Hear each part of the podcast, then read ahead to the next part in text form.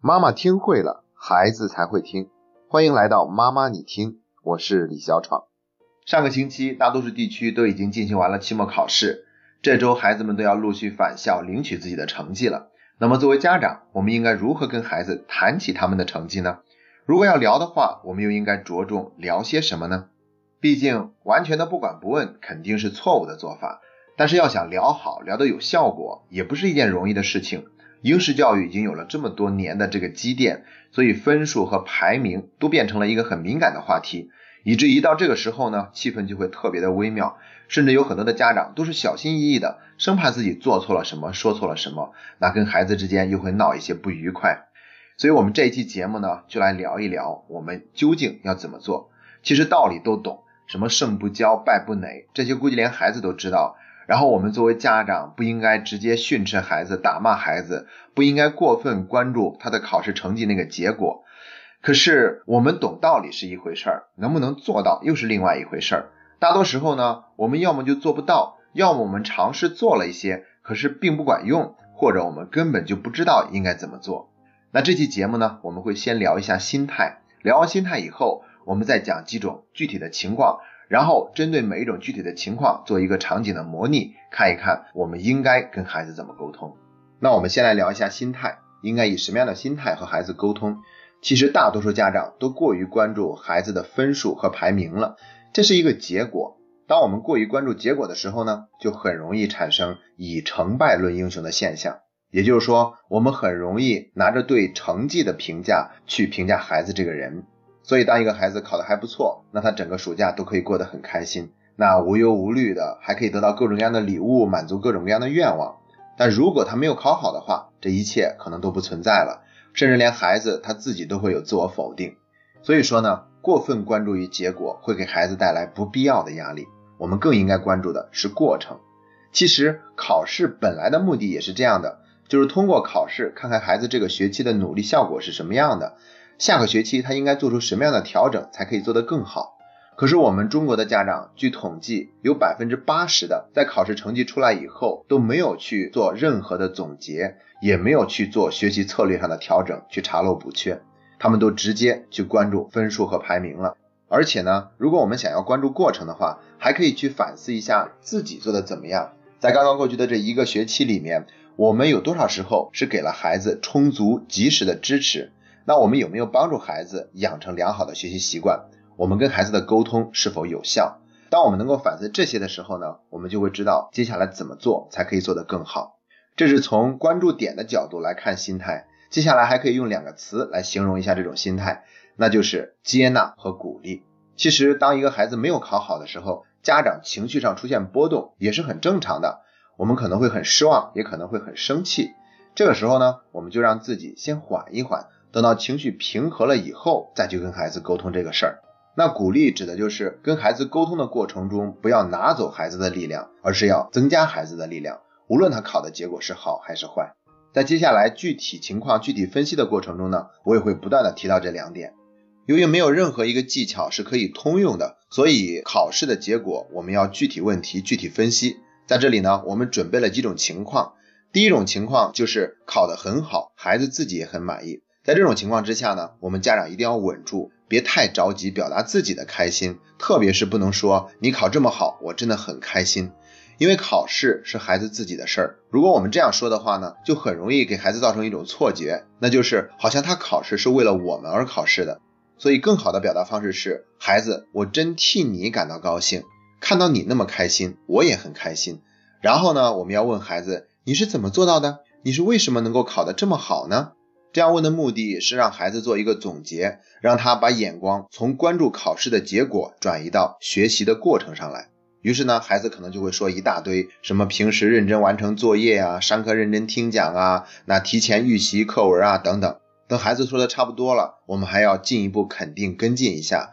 我们也可以找一些事实来证明他真的就是这么做的，然后强调他的这种认真努力的态度和他养成的爱学习的好习惯。然后告诉他，只要是你这样做，我就会为你感到高兴和自豪。这样的沟通呢，就顺利的把让孩子对于结果的关注转移到了过程上来。那孩子考得这么好，我们能不能奖励他呢？当然可以，但是别奖励的太大太猛了。因为我们以前也讲过，物质奖励会抑制孩子内部动机的成长，也就是说，物质奖励它是外部动机，外部动机太丰富了，就会抑制内部动机的增长，那他就越来越不愿意为了学习本身而学习，而是为了得到一个什么样的奖品而学习。这样做的话呢，是有副作用的。所以我们可以给孩子做一顿好饭，或者说是请他去吃某一个餐厅，也可以给孩子多买几本书，或者请他看一场电影也可以。太贵重的礼物不要在这个时候奖励给他，更不要在这个时候给孩子许诺，如果下次你考得更好，我要给你一个什么样更大的奖品。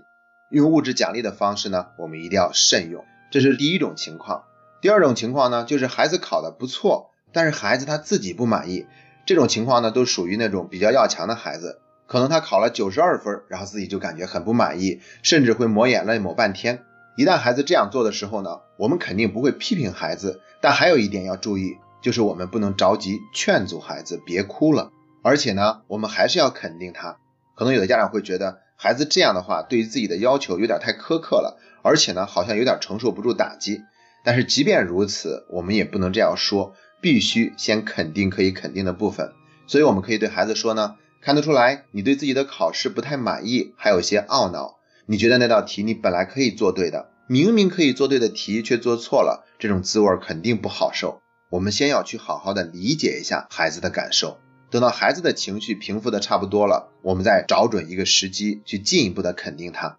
我知道你对自己有很高的要求，所以虽然你考了一个在爸爸妈妈眼里已经很不错的分数，但你还是感觉很不满意，你还是感觉很难过。其实呢，爸爸妈妈想让你知道，相对于你的考试成绩，我们更看重你对自己的看法。而且你要知道，无论你的学习成绩是怎样的，无论你做事儿做得好还是做得不好，爸爸妈妈都是爱你的，因为你不等同于你的考试成绩。所以呢，这次考试如果你感觉不满意的话，那么里面就隐藏着一个小小的挑战，好像你并没有发现这个挑战是什么。你可以自己先想一想，如果你想出来了，可以跟我说。或者你实在想不出来，我再告诉你。各位家长，这个挑战是什么呢？其实就是承受挫折的能力。在情商里面呢，现在有一个更细小的分类，叫做逆商，也就是一个人面对挫折，他承受的能力是怎么样的。对于那些自我要求过高，然后追求完美的孩子，我们必须得去教会他应该怎么样学会面对挫折。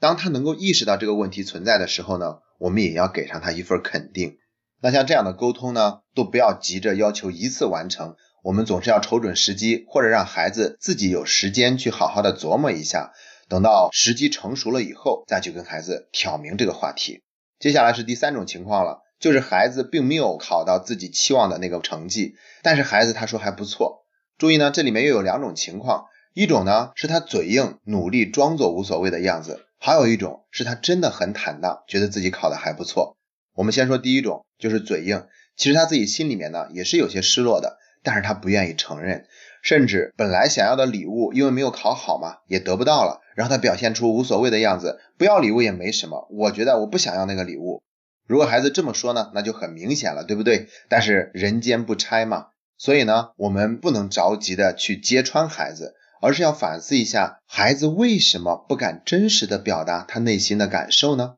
有可能是他有些虚荣心，还有可能是他特别想在我们面前表现得更好一点，所以不敢承认自己的那份失望。还有可能就是害怕我们会批评他，所以努力装作一切都还好的样子。总之呢，我们还是要先去肯定孩子，然后等到时机成熟的时候，再跟他好好的聊一聊关于感受的表达。所以我们可以跟孩子说：“妈妈知道你一定很期望自己考到想要的那个目标，然后得到自己想要的礼物。”毕竟你想要那个礼物都已经想了很长时间了，所以我觉得呢，这样的一个考试成绩，你心里也一定还是有点失望的吧？那其实跟你的学习相比，妈妈更看重的是你能够活出真实的自己，无论什么时候，你都可以真实的表达自己的感受。如果你害怕爸爸妈妈会批评你，或者说是你觉得爸爸妈妈会对你失望，所以你才不敢表达的话，那你是没有必要这样担心的，因为爸爸妈妈不会那样做。或者，如果你觉得我们真的那样做了，那我们也一定不是故意的，所以你可以告诉给我们，我们一定会改。那这些话，如果我们感觉很难找到一个合适的时机讲给孩子听，或者觉得我们当面说不出来，那我们都可以写成一封信，或者写成一个小纸条，然后悄悄地放在孩子的床边，让他早上醒来的时候第一眼能够看到。我相信能够用这样一种有诚意的方式跟孩子沟通的话，是很容易打动孩子的内心的。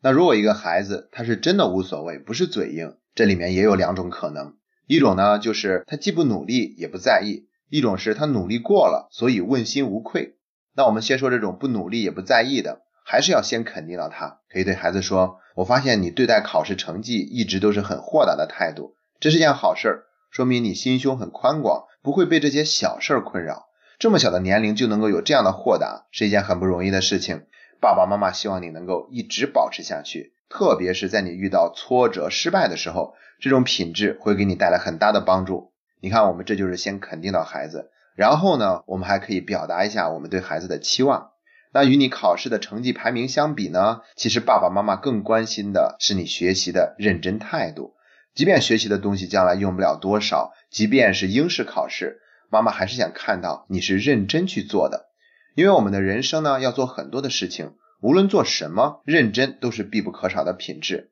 我们这一辈子也不可能只做自己喜欢的事情，很难完全凭自己的喜好去做事儿。所以下个学期，无论你的考试成绩会是怎样的，妈妈都想看到你比以前更认真的去学习了。如果你觉得学习很困难，需要帮助，我们也随时可以给你提供帮助。那等你准备好了，我们一起去认真的给这个学期的考试做一个总结，好不好？那接下来我们可以说一说，觉得自己努力过了，所以问心无愧的孩子，这种情况我们应该怎么沟通？还是要先肯定到孩子，对孩子说，虽然没有达到你的预期，但是我看到你那么的坦荡，所以心里感觉很欣慰，这说明你的内心呢很宽广，这也是一个很难得的品质。更重要的是，我们看到了你在学习上的努力。然后我们可以给孩子讲一些他具体努力的表现，用一些事实来证明，然后告诉他，这其实说明你已经养成了认真学习的好习惯。只要你这么做，你就一定会有自己期望的进步出现。哪怕下次也没有达到预期，我们也相信你这样的做事的态度，一定会让你的人生得到丰厚的回报的。当然了，我们也可以一起去寻找一下更有效的学习方式，这样你就能够更快做到你期望的进步了。所以呢？如果我们这样跟孩子聊的话，就能够更快的去聊到分析试卷去做总结这个部分。接下来说第四种情况，就是孩子考试成绩呢没有达到预期，没有完成目标，而且孩子自己都自我否定。有的孩子会在考试完以后啊，发现没考好，就表现的情绪很低落，很自责。其实呢，孩子有可能是用这样的方式来逃避父母对他的责罚，意思就是说我已经自我惩罚了，你们就不要再更多的训斥我了。而且呢，他用这样的一种扮弱者的方式，很容易得到别人的同情和安慰。所以这个时候呢，我们不能上当，那急着去安慰他是不合适的。如果孩子感觉闷闷不乐，我们可以对孩子说：“看得出来你很不开心，对于这个考试结果你很不满意。你这么难过的话，那你先去好好休息一下吧。等你心情好一些，准备好了，我们再一起聊一聊这次的考试成绩。聊的目的呢，不是看你的分数高低或者排名有没有完成目标。”而是想跟你聊一聊，你的学习需要怎么调整才可以做得更好。这样的沟通呢，就能够鼓励到孩子直面问题所在，而不是用自我惩罚的方式来躲避责罚、逃避自己的责任。那无论是以上哪一种情况，我们最终的落脚点就是跟孩子一起对于这次的考试结果做一个总结，看一看接下来应该怎么样做出调整，才可以让自己的学习做得更好。那在之前呢，我们曾经做了一期节目，叫做《跟孩子谈论期末考试的正确姿势》，大家呢也可以去收听一下我们之前那期节目，去了解一些更多的跟孩子的沟通策略。好了，今天的节目就到这里，这是妈妈你听陪你走过的第一百二十二天。